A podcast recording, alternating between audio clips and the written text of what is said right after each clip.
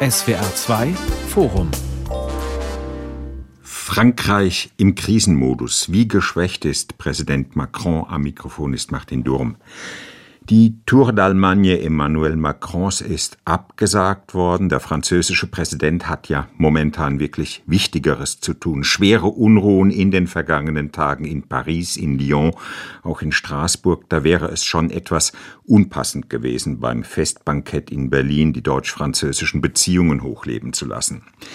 Wobei so ein Staatsbesuch dem Verhältnis zwischen den beiden Nachbarn sicherlich gut getan hätte. Denn in letzter Zeit haben sich da auf der politischen Ebene doch etliche Problemfelder aufgetan. Egal ob Verteidigung, Rüstung oder Europa, überall liegen Scholz und Macron mehr oder weniger über Kreuz.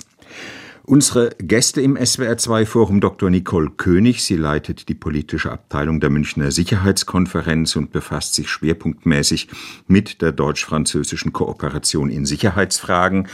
Dr. Barbara Kuhn, sie ist Politikwissenschaftlerin, zurzeit in Washington beim German Marshall Fund, aber auch von dort aus hat sie natürlich ihr Spezialgebiet im Blick, nämlich die deutsch-französische Zusammenarbeit in Europa. Und Dr. Stefan Seidendorf, er ist der stellvertretende Direktor des Deutsch-Französischen Instituts in Ludwigsburg.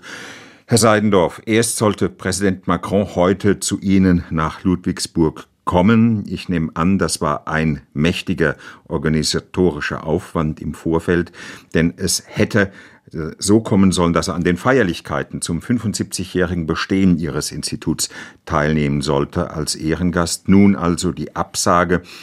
Es wäre sicherlich sehr verständlich, wenn Sie heute enttäuscht wären. Ja, hallo in die Runde. Bei allem Verständnis, dass Emmanuel Macron in Paris gebraucht wird, sind wir natürlich auch ein bisschen enttäuscht gewesen. Es war ein Jahr lang Arbeit und Vorbereitung, die äh, jetzt letztendlich äh, die Feier hat stattgefunden, aber eben ohne den französischen Ehrengast stattfinden musste. Immerhin hat der französische Botschafter eine sehr schöne persönliche Botschaft des Präsidenten überbracht. Er hat äh, fest versprochen, dass er wiederkommt, aufgehoben ist, nicht aufgeschoben. Und ähm, es wird äh, hoffentlich bald wieder Gelegenheit sein, in Ludwigsburg den Präsidenten hm, zu begrüßen. Herr Seidendorf, sechs Tage Gewalt in Frankreich. Einige Zeitungen haben getitelt, Frankreich brennt. Dass es in periodischen Abständen immer wieder zu solchen Gewaltausbrüchen kommt, kennt man aus Frankreichs Vorstädten. Es gab die Gelbwesten-Proteste, es gab die Proteste gegen die Ausweitung des Rentenalters. Aber was da in den letzten Tagen geschehen ist, ist das für Sie als Frankreich-Experte etwas, das eine neue Qualität hat? Die Brutalität war schon außergewöhnlich. Ähm, sie war größer als 2005 bei den letzten großen Jugendunruhen und äh, diese Vorstadtunruhen sind natürlich nochmal etwas anderes als die ähm, eigentlich Demonstrationen der Gelbwesten und äh, der Rentenproteste. Von daher war es äh, schon eine besondere Qualität. Besonders war auch, dass die Verwüstungen wirklich in den Innenstädten auch stattgefunden haben. Äh, traditionellerweise, muss man leider sagen, sind diese Vorstadtunruhen eben häufig in den Vorstädten und äh, man kann sich dann in den Stadtzentren etwas zurücklehnen und das am Fernsehen anschauen. Diesmal ist es wirklich bis in die Innenstädte auch vorgedrungen. Das gehört äh, auch zu diesem vielschichtigen Problem. Ähm, ein weiteres Element ist die Frage nach der äh, Taktik der Polizei, der Polizeigewalt auch, die schon bei den Gelbwesten-Protesten diskutiert wurde, die bei der Rentenprotesten jetzt auch wieder sichtbar war und jetzt eben auch in diesem äh, tragischen Fall, dem äh, Tod bei der äh, Verkehrskontrolle des Jugendlichen, äh, zu hinterfragen ist. Hm. Frau Kunz, Macron war eigentlich angetreten, um durch einen milliardenschweren Aktionsplan mehr Sicherheit, mehr Ruhe in die Vorstädte zu bringen. Sein Vorgänger Sarkozy wollte die mit dem Kercher säubern. Wieso ist bislang eigentlich jeder Präsident an dieser Aufgabe gescheitert?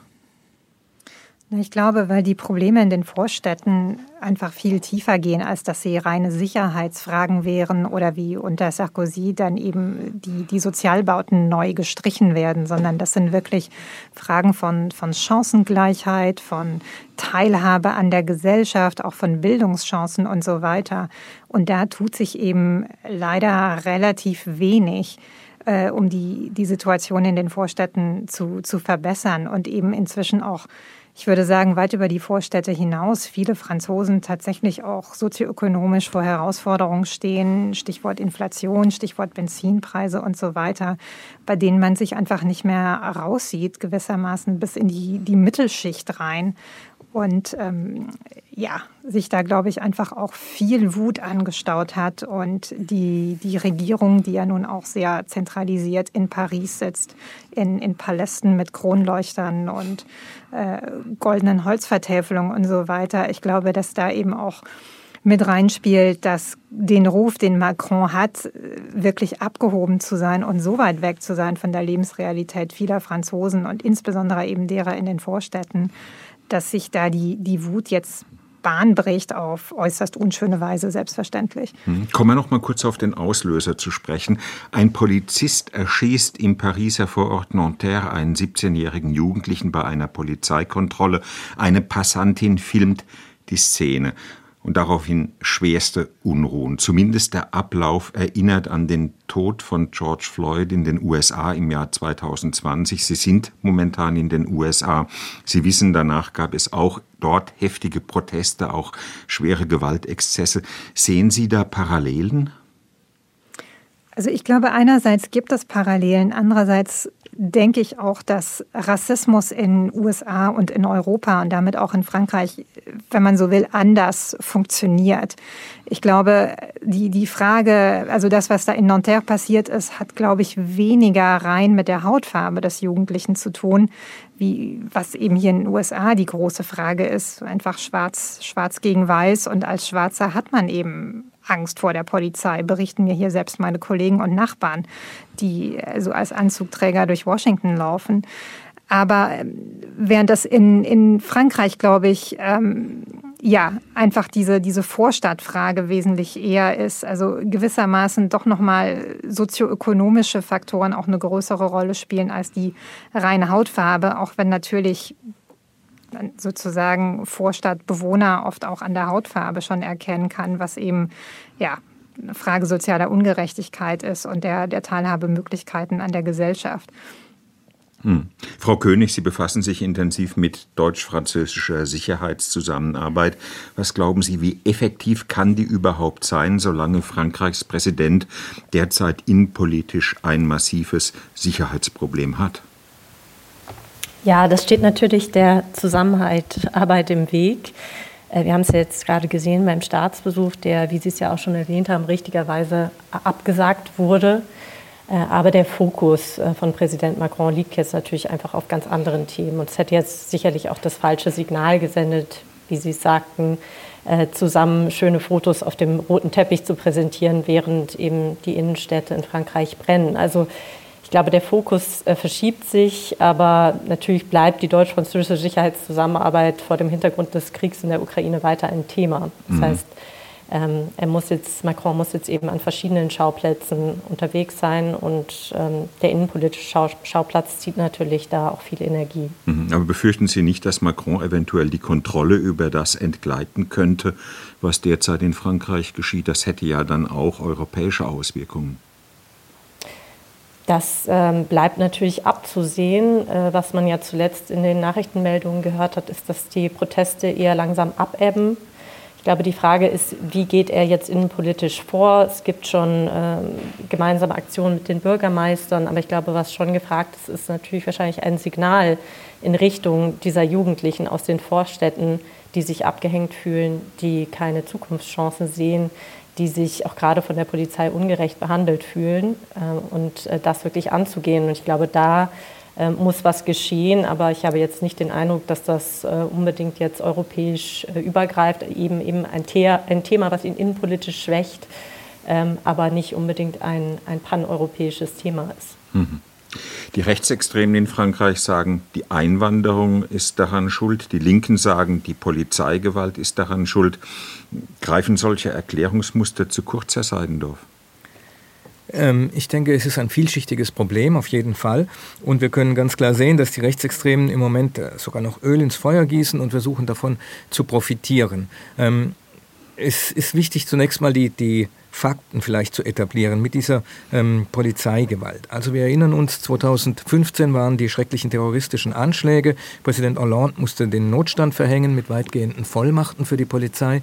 Und man wusste da nicht so richtig, wie man eigentlich wieder äh, da rauskommt, wie man den Notstand wieder beenden kann. Als Emmanuel Macron 2017 gewählt wurde, hat er ein neues Sicherheitsgesetz verabschieden lassen, in dem viele der Vollmachten, die im Notstand eigentlich möglich sind, integriert wurden für den normalen Polizeibetrieb. Und mit denen haben wir es jetzt zu tun. Auch eines, leichterer Schusswaffengebrauch. Nicht? Eines der Elemente dabei ist ein leichterer Schusswaffengebrauch. Es geht nicht mehr nur um äh, direkte äh, Selbstverteidigung im schlimmsten Fall, sondern dieser eigentlich sehr klare Artikel, ähnlich wie in Deutschland, äh, wurde erweitert um acht verschiedene Tatbestände, die ähm, letztendlich für viel Unklarheit sorgen und die als Ergebnis haben, dass ähm, die Zahl der zum Beispiel bei Verkehrskontrollen ums Leben gekommenen, durch Schutzwaffengebrauch der Polizei ums Leben gekommenen, quasi explodiert ist. In den letzten beiden Jahren 16 Fälle, während wir in Deutschland von zwei oder drei Fällen sprechen. Das ist ein Element. Aber die ähm, soziale Problematik der Vorstädte ist natürlich nochmal eine andere. Hier hat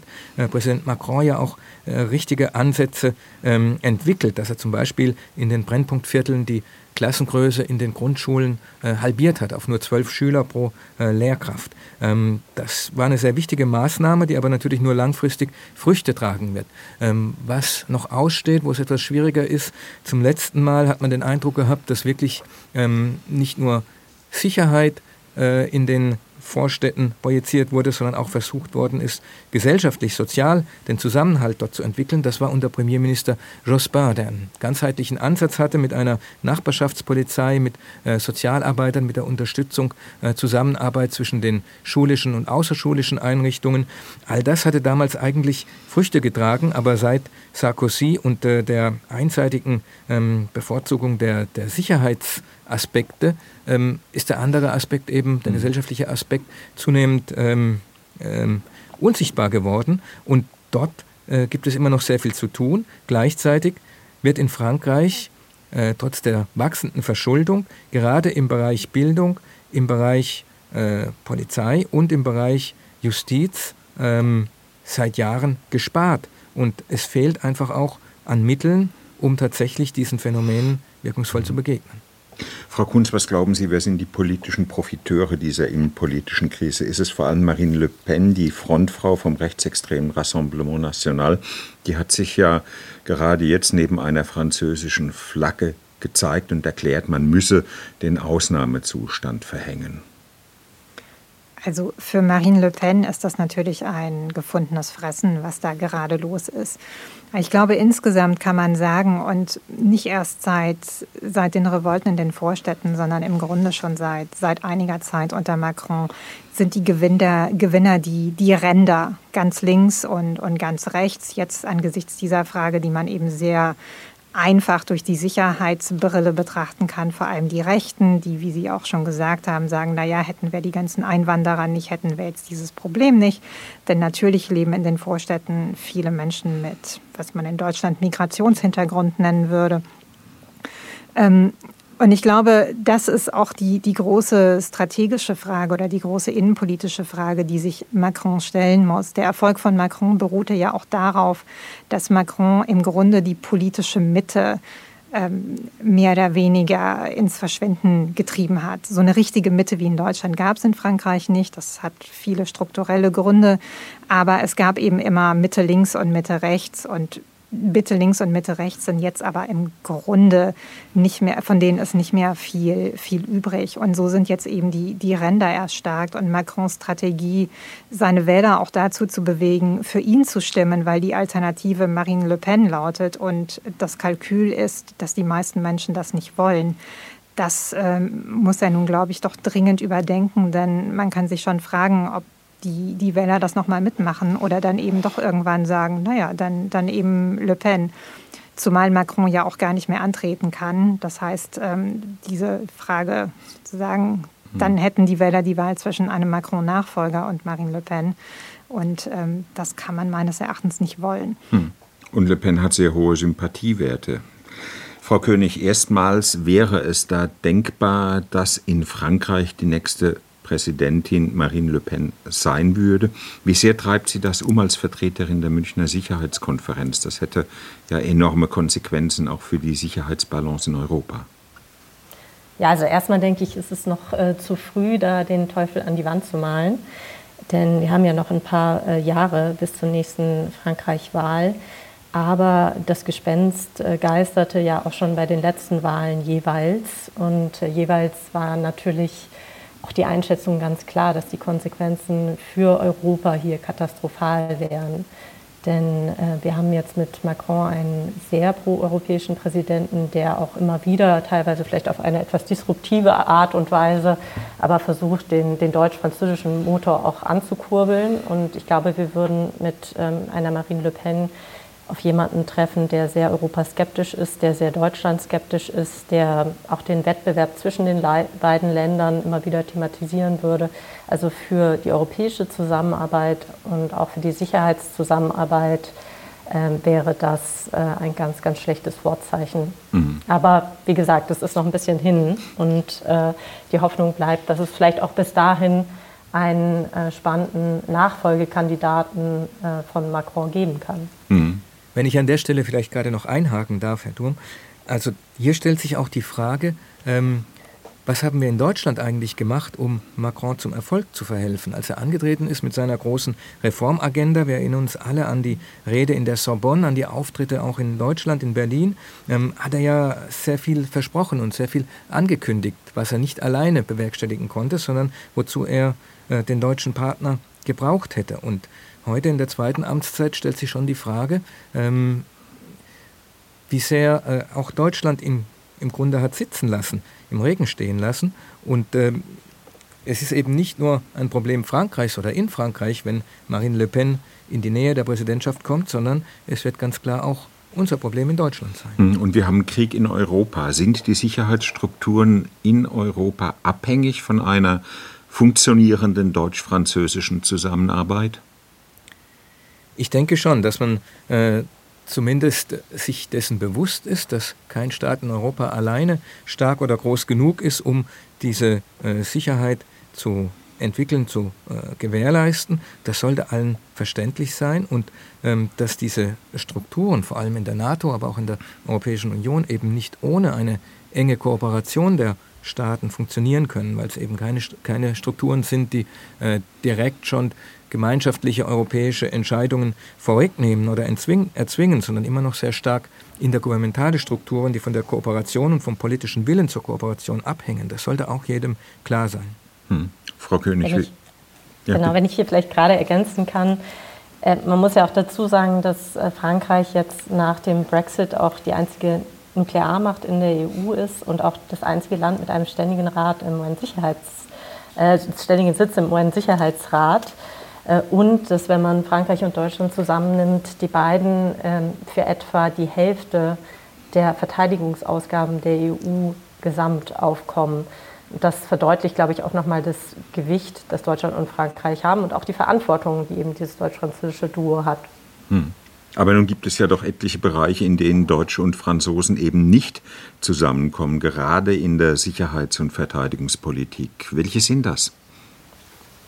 Ja, da gab es äh, jetzt in den vergangenen Monaten einige Bereiche, die also vor allem mit äh, gemeinsamen Rüstungsvorhaben zu tun haben.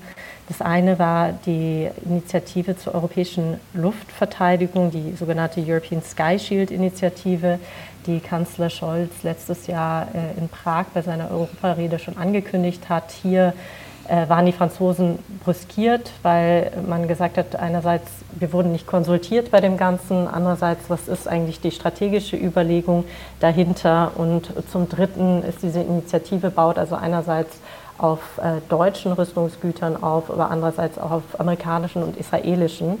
Äh, und hier ist eben die Frage, inwieweit sollte man jetzt an dieser Stelle aus dem Ausland quasi von der Stange beschaffen und in, oder inwieweit sollte man die europäische Rüstungsindustrie fördern, zumal es in einigen Fällen hier eben auch europäische Alternativen gegeben hätte. Hm. Und das ist sozusagen eine der großen Initiativen und das ähm, ist auch diese Initiative stand auch letztlich hinter der, der sag ich mal, Krise letztes Jahr, ähm, worauf dann auch die Absage des deutsch-französischen Ministerrats folgte. Hm, diese Scholz-Initiative, war das letztendlich nicht ein Schlag ins Gesicht Macrons, der immer gesagt hat, wir müssen eine unabhängige europäische Luftverteidigung aufbauen, eine gemeinsame? Naja, halten wir ihm vielleicht zugute, dem deutschen Bundeskanzler, dass er sehr schnell entscheiden musste und in einer Situation äh, des heißen Kriegs in der Ukraine und äh, dass Deutschland eben keine Luftverteidigungsressourcen hatte. Das heißt, äh, er musste sehr schnell gehandelt werden, während diese europäischen Projekte äh, zum Teil schon über den Entwicklungsstadium hinausgekommen waren, ein französisch-italienisches, aber eben noch nicht so, dass sie sofort im Rahmen der NATO auch eingesetzt werden konnten. Aber es wäre sicherlich ähm, schlau gewesen, auch noch die französischen Partner im Vorfeld einzubeziehen und dann auch einen gemeinsamen Vorschlag präsentieren zu können. Frau Kunz, benimmt man das bei Ihnen in den USA wahr, dass Deutschland und Frankreich nicht mal eine gemeinsame europäische Luftverteidigung zustande bekommen, sondern die Deutschen sagen, wir verlassen uns letztendlich auf die Amerikaner? Also ich glaube, in den USA herrscht in erster Linie Haare raufen über, über Deutschland. Ich glaube, das ist die, die verbreitetste Reaktion nicht nur auf diese konkrete Frage der Luftverteidigung, sondern insgesamt. Denn dass, dass Europa ein Luftverteidigungsproblem hat, ist seit Jahren, wenn nicht Jahrzehnten bekannt. Das ist ja nicht vom Himmel gefallen, dieses Problem. Man hat es eben nur bis zum 24. Februar letzten Jahres nicht für notwendig gehalten, da etwas zu tun. Und ich glaube, Deutschland muss sich auch wirklich darauf vorbereiten, dass im amerikanischen Wahlkampf, der ja auch gerade anhält, diese Frage der, wer trägt eigentlich wie viel zur europäischen Sicherheit bei, eine ganz wichtige Rolle spielen wird, mit besonderem Schwerpunkt auf Deutschland, von dem man eben hier denkt, es, es leistet einfach zu wenig. Die Bedeutung dieses deutsch-französischen Tandems ist mein Eindruck, die wird in Washington gar nicht so sehr verstanden.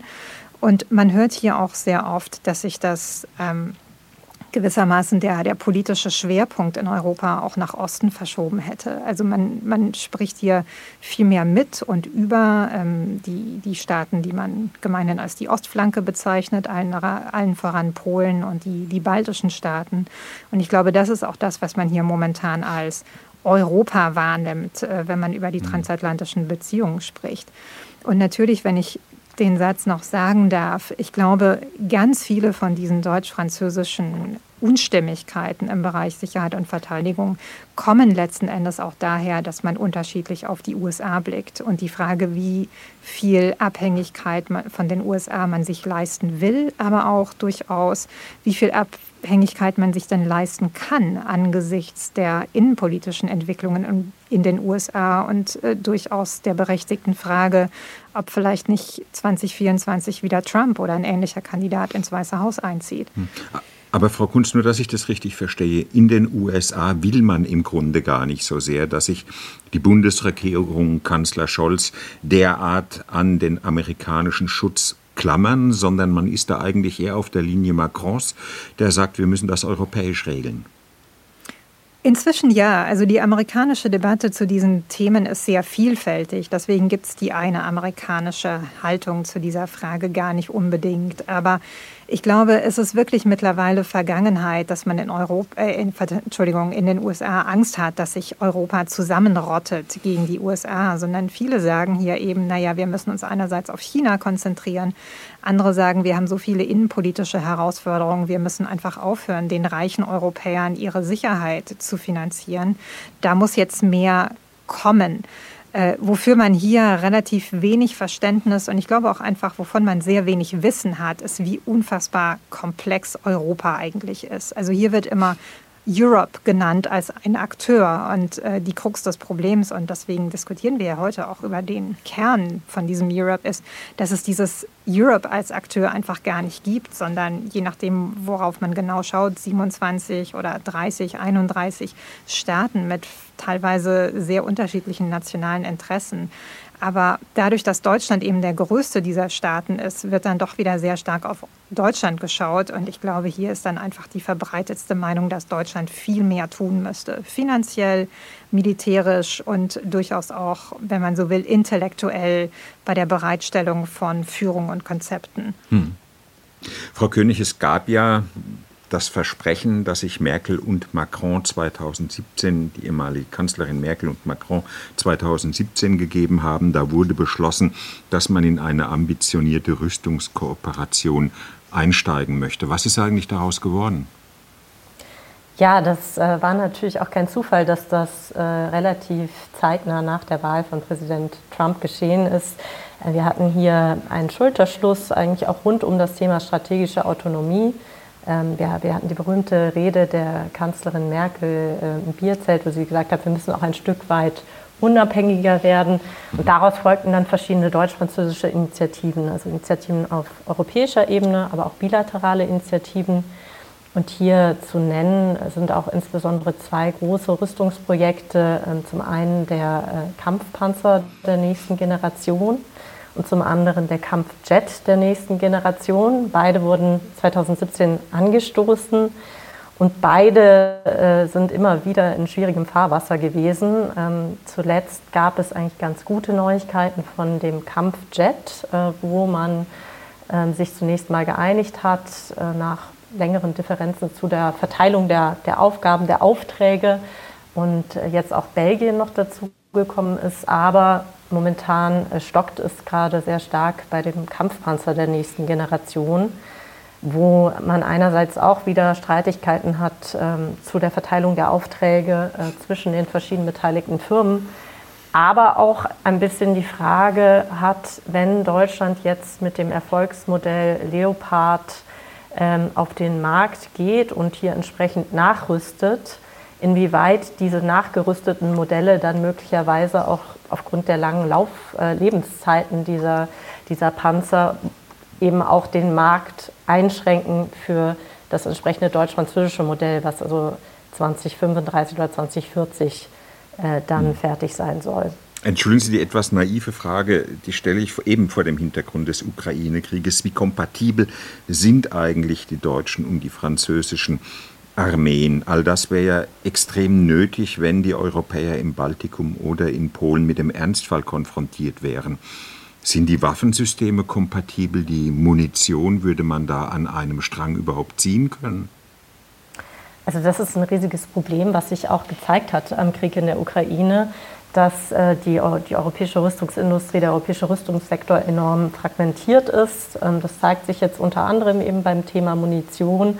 Ähm, und aus der Ukraine heißt es dann, das, was die Europäer uns hier ähm, exportieren, bei aller Dankbarkeit, ist aber auch ein, gewissermaßen ein militärischer Zoo, weil eben vieles nicht äh, miteinander kompatibel ist. Ähm, bei der Entwicklung jetzt des neuen, des neuen Kampfpanzermodells geht es natürlich einerseits auch darum, dass man auch ein gemeinsames standardisiertes Modell hat, aber natürlich auch, dass man sozusagen die Ressourcen bündelt, um hier den entsprechenden industriellen, technologischen Fortschritt äh, gemeinsam auf den Weg zu bringen. Mhm. Herr Seidendorf, es gibt ja in Frankreich diesen Schlüsselbegriff strategische Autonomie für Europa. Wieso kann die Bundesregierung so wenig damit anfangen? Befürchtet sie, dass zumindest auf militärischer Ebene Frankreich da eine Führungsrolle übernehmen möchte? Ja, das ist eine schwierige Frage, die man sich stellen muss. Und man kann vielleicht noch ergänzen zu dem, was äh, Frau Kunz gerade äh, erläutert hat, auf der äh, materiellen mhm. Fähig äh, Ebene der Fähigkeiten. Ähm, das Ganze geht ja zurück auf den deutsch-französischen Vertrag von Aachen, der äh, einen großen Schwerpunkt auf diese Kooperation im Sicherheitsbereich gelegt hat. Und unter anderem steht im äh, Vertrag von Aachen, dass man ähm, die gemeinsamen Fähigkeiten und die gemeinsame Handlungsfähigkeit Europas stärken möchte und sich da verpflichtet darauf, äh, diese Handlungsfähigkeit zu stärken und gemeinsam zu investieren, um Lücken in den europäischen Fähigkeiten zu schließen.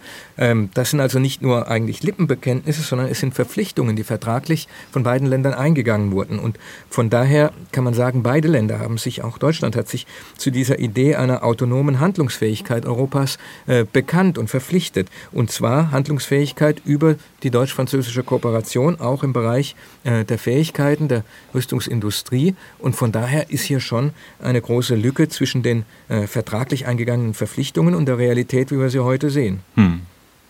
Frankreich will europäische Autonomie in der Sicherheitspolitik. Für Scholz ist klar, ohne die USA geht gar nichts in Europa. Frau Kunz, das sind ja letztendlich zwei völlig unterschiedliche geostrategische Sichtweisen, oder?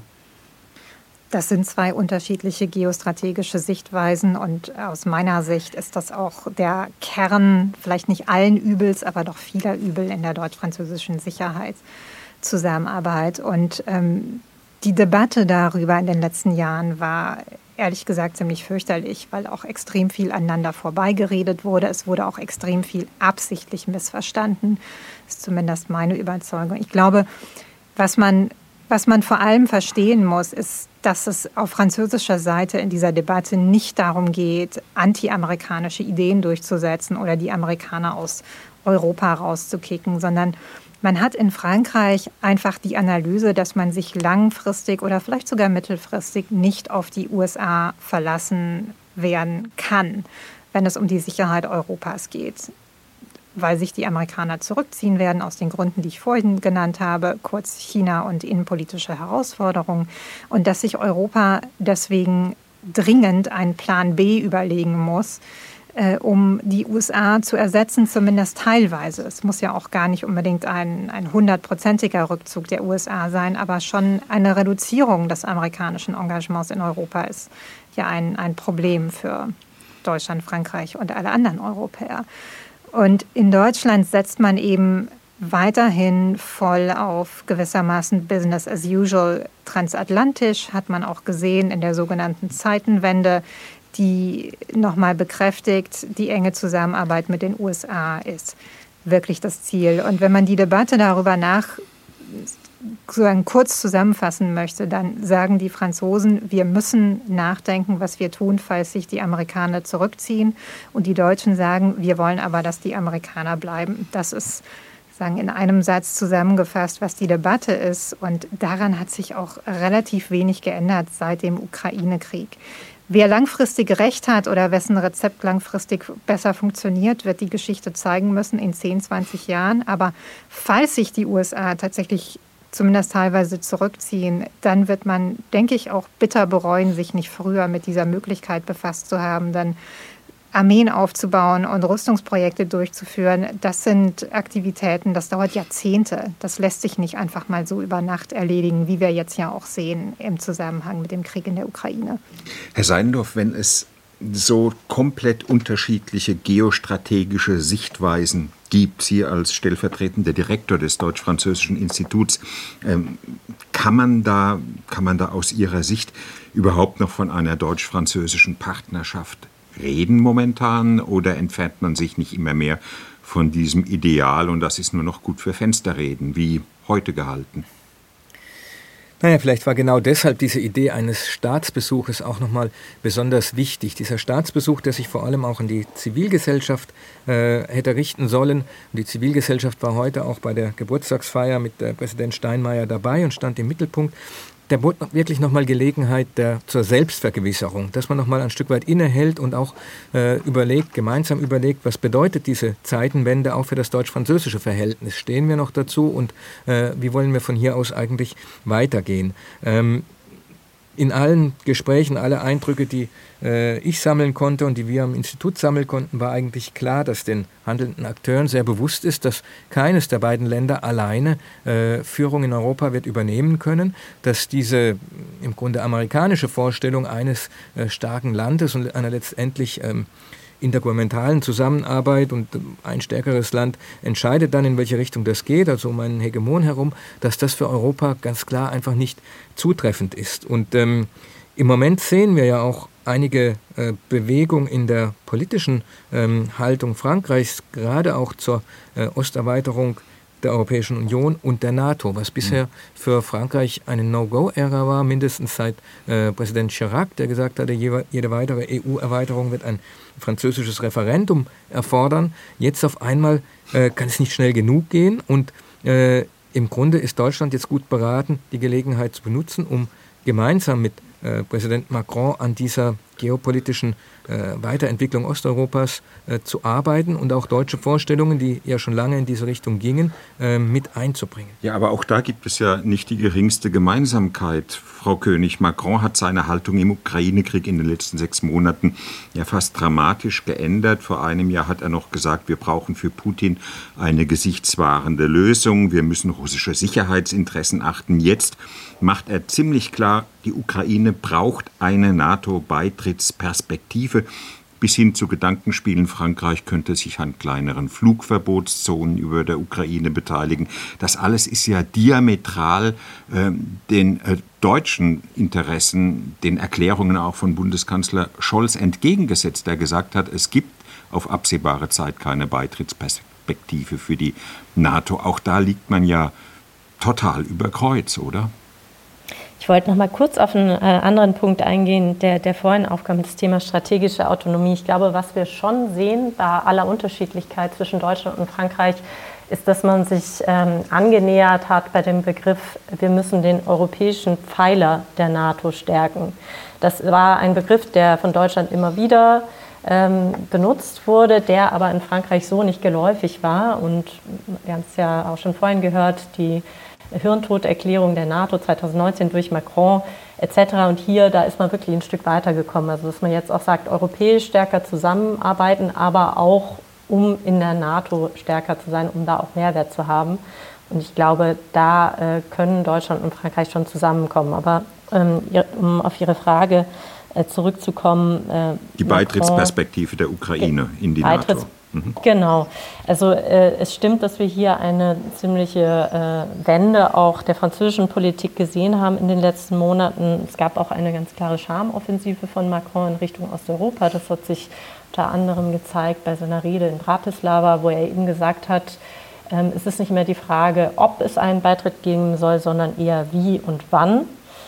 Ähm, das ist eine Abkehr sowohl in Sachen EU-Erweiterung als auch in Sachen NATO-Erweiterung. Aber es ist schon überraschend, mit welchem Nachdruck jetzt eben auch der NATO-Beitritt der Ukraine gepusht wird. Die Franzosen sagen letztendlich, es ist die effizienteste Sicherheitsgarantie, die wir der Ukraine äh, langfristig bieten können. Und wir müssen hier über das hinausgehen, äh, was im Budapester Memorandum von 1994 stand. Also wir brauchen hier verbindliche Sicherheitsgarantien. Und der NATO-Rahmen ist hier eben die beste Option. Und damit liegt äh, Macron auf der einen Seite äh, auf einer etwas anderen Schiene als äh, Deutschland. Wir sind hier zurückhaltender, ähm, sagen zwar, ja, langfristig NATO-Beitritt schon, aber ähm, das ist jetzt nicht der Zeitpunkt. aber wir liegen auch, also die Franzosen liegen auch überquer mit, mit den Amerikanern, die hier auch deutlich zurückhaltender sind. Hm. Frau Kunz, legt der Krieg in der Ukraine nicht auch noch andere Schwachstellen im deutsch-französischen Verhältnis offen oder sind das die entscheidenden? Das Scheitern an gemeinsamen Rüstungsprojekten und die Frage eines NATO-Beitritts der Ukraine? Nein, ich glaube, die Unstimmigkeiten im aktuellen Kontext liegen vor allem eines deutlich. Und das ist die Tatsache, dass es seit Jahren, wenn nicht Jahrzehnten, keinen vernünftigen deutsch-französischen Dialog über europäische Sicherheitspolitik geht, die eben über solche punktuellen Fragen deutlich hinausgeht. Also Rüstungsprojekte und so weiter. Das sind alles wichtige Fragen, aber es sind gewissermaßen keine Fragen auf einer höheren strategischen Flughöhe, die erfordern würden, dass man eine wirklich gemeinsame Vision hat, wie es dann mit der europäischen Sicherheit langfristig oder auch mittelfristig weitergehen soll. Und ich glaube, dieser Dialog ähm, fehlt, dieser Dialog ist dringend nötig. Dass es den nicht gibt, ähm, war vor dem Ukraine-Krieg vielleicht einfach weniger deutlich, weil sich eben auch die großen fundamentalen Fragen gewissermaßen nicht gestellt haben, beziehungsweise wenn dann in Form der Debatte um die strategische Autonomie Europas, über die wir ja gerade schon gesprochen haben und wo man sich eben auch auf sehr wenig nur einigen konnte. Und ich glaube, je, je dramatischer die Sicherheitslage in Europa wird und je größer die Herausforderung, desto problematischer ist eben auch die Tatsache, dass es im Grunde keine wirkliche gemeinsame Vision für europäische Sicherheit gibt. Und wo vielleicht auch, wenn ich damit noch abschließen kann, die Frage besteht, ich glaube, Frankreich hat durchaus eine Vision für diese europäische Sicherheit, Stichwort europäische strategische Autonomie. Und ich glaube, Deutschland arbeitet auch immer noch daran, eine solche Vision zu entwickeln. Und ähm, deswegen sind diese Debatten teilweise auch so schwierig, weil eben nicht Vision gegen Vision steht und dann sucht man dort Kompromisse, sondern dass im Grunde Frankreich die Vision hat, die aber in Deutschland auf wenig Gegenliebe stößt und die, die Diskussion dann aber eben auch nicht wirklich in den Gang kommt, weil von Deutschland relativ wenig Vorschläge kommen. Hm. Also klar ist, es gibt politische Friktion gerade vor dem Hintergrund des Ukraine-Krieges, Herr Seidendorf. Ihr Institut, das Deutsch-Französische Institut in Ludwigsburg, hat eine große Meinungsumfrage bei Allensbach in Auftrag gegeben. Da ging es gar nicht um die politischen Fragen, die wir jetzt diskutiert haben, sondern es ging schlicht und einfach darum, wie halten es Deutsche und Franzosen miteinander. Ist das ein Prozess der Entfremdung, der sich da abzeichnet, wenn Sie sich die Ergebnisse dieser Umfrage anschauen oder der Annäherung? Wir stagnieren eigentlich, um in der Mitte zu bleiben. Also die gute Nachricht ist, dass äh, in allen drei befragten Ländern, äh, Italien war noch dabei, die Bevölkerungen ähm, sehr klar sehen und sich bewusst dafür aussprechen, dass die Zusammenarbeit, die Kooperation zwischen den Staaten und vor allem diesen drei Staaten in Europa sogar noch vertieft wird. Ähm, eine überaus große Mehrheit in Deutschland, in Italien und auch eine große Mehrheit in Frankreich. Äh, von daher gibt es auf der rationalen Ebene ähm, durchaus ein Bewusstsein dafür und auch äh, eine Bereitschaft, die sich vielleicht äh, ein politischer Wille auch zu Nutzen machen könnte. Weniger ähm, positiv ist, dass das gegenseitige Interesse in den letzten Jahren offensichtlich nochmal abgenommen hat. Heute sehen wir in dieser Umfrage ähm, kein sehr großes Interesse am jeweiligen Nachbarland, an den politischen und gesellschaftlichen Zuständen und in dieser Frage können wir sogar Zeitreihen ähm, untersuchen und heranziehen. Also vor einigen Jahren wurden diese Fragen schon mal gestellt und dort, damals war das Interesse eher noch größer oder deutlich sogar noch größer.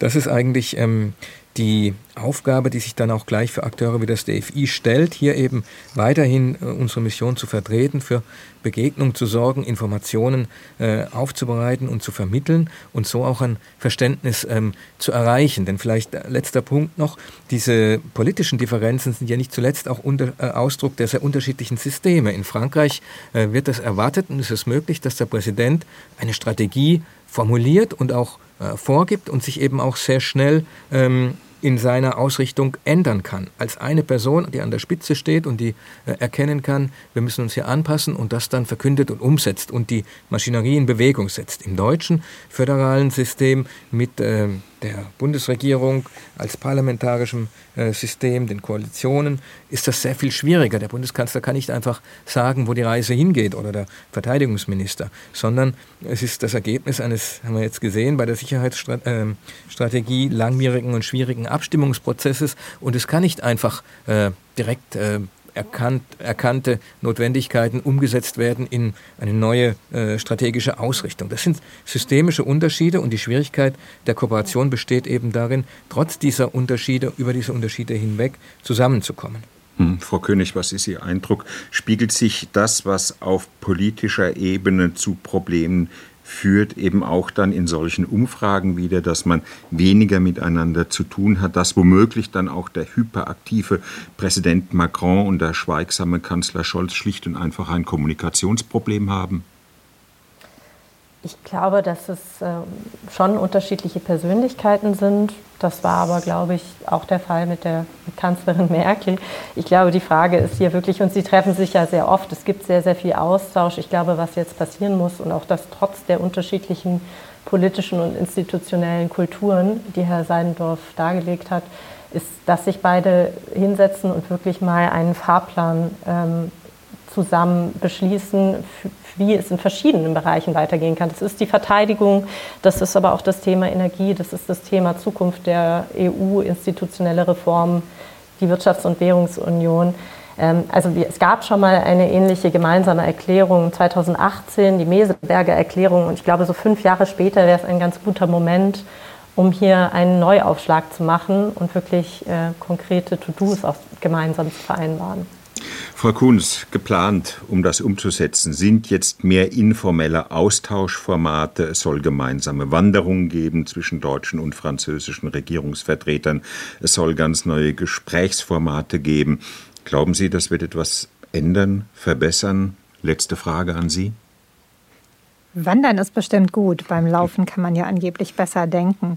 Nein, ich glaube, was wichtig ist, ist einfach mehr Austausch, äh, Zeit auch für Austausch sich zu nehmen und eben auch tatsächlich ganz explizit auf diese hohe Flughöhe Fragen zu gehen und nicht immer nur das Klein-Klein zu diskutieren vor dem nächsten EU-Gipfel und so weiter. Denn ich glaube, an diesen Flughöhenfragen, daran hat in den letzten Jahren wirklich zu wenig Austausch stattgefunden und das, das kann man sich nicht leisten. Frankreich im Krisenmodus. Wie geschwächt ist Präsident Macron? Herzlichen Dank an Dr. Barbara Kuhn. Sie ist Politikwissenschaftlerin und derzeit beim German Marshall Fund. An Dr. Nicole König, Head of Policy der Münchner Sicherheitskonferenz.